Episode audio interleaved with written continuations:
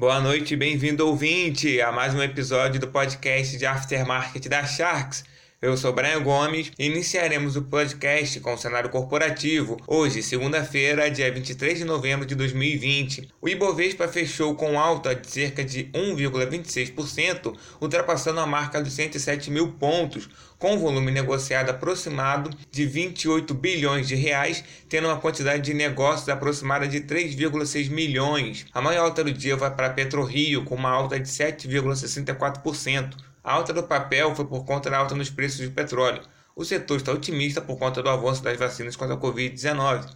E a notícia de que os membros da OPEP devem estender de 3 até 6 meses os cortes na produção da commodity. A maior baixa do dia vai para o grupo Carrefour, que teve queda de 5,35%. As ações do papel fecharam em baixa após o ocorrido na segunda-feira, onde um homem negro foi espancado até a morte por dois seguranças em uma unidade em Porto Alegre, Rio Grande do Sul.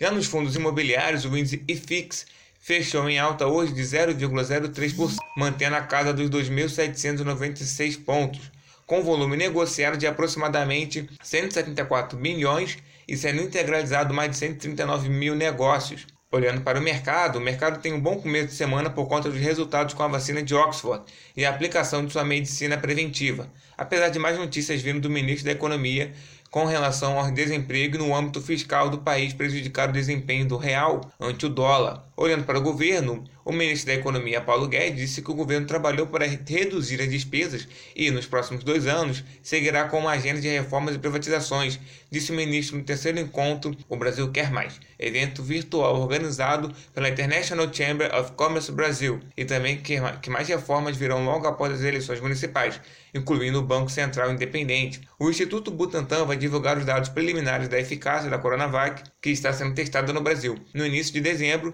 e a expectativa é de que a Anvisa dê o registro ao imunizante em janeiro. A vacina desenvolvida pela unidade de Oxford com a AstraZeneca demonstrou uma eficácia média de 70% em prevenir a contaminação dos participantes, chegando até 90% em um de métodos de aplicação. Essa é a única medicina preventiva que tem um acordo firmado com o governo brasileiro que confirma uma produção local de 100 milhões de doses que será realizada pela Fundação Oswaldo Cruz ao custo de 1,9 bilhão de reais. O presidente Jair Bolsonaro culpou a pandemia de Covid-19 que as medidas de distanciamento social são as culpadas pelo desajuste do mercado. Baixam-se os preços na lei de oferta e procura e não com tabelamentos. Não se esqueça da pandemia, do fique em casa, etc. Tudo isso já ajustou o mercado, mas não tivemos desabastecimento. Estamos fazendo o possível na busca da normalidade escreveu Bolsonaro a um apoiador. Na área econômica, novas previsões do relatório Focus do Bacen, uma queda de 4,66% na previsão do PIB em 2020 para 4,55%. O IPCA tem as projeções de alta de 3,25% para 3,45% ainda em 2020. A taxa básica de juros, a Selic, continuam com as previsões de 2% em 2020 sem cortes adicionais, Porém, para 2021, as previsões elevaram de 2,35% para 3%. O dólar fecha o dia em alta, com a segunda sendo marcada por força global da divisa norte-americana, depois dos dados da atividade nos Estados Unidos, e também com desconforto no Brasil sobre a situação fiscal, auxiliou no aumento do preço. No cenário internacional, os índices europeus fecham em baixa, tendo seus investidores avaliando o progresso no desenvolvimento da vacina contra a Covid-19 e a possível ameaça de danos econômicos nas novas restrições para conter o aumento das infecções.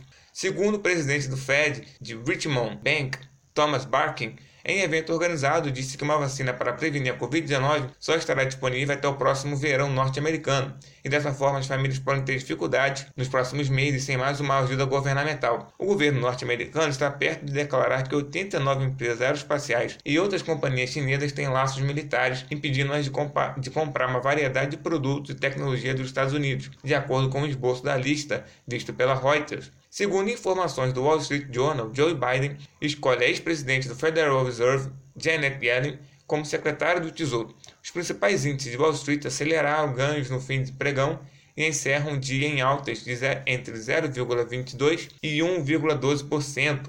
O dólar comercial encerra o dia valendo R$ 5,43, o dólar turismo a R$ 5,59 e o euro a R$ 6,44. Muito obrigado, tenha uma boa noite e até amanhã.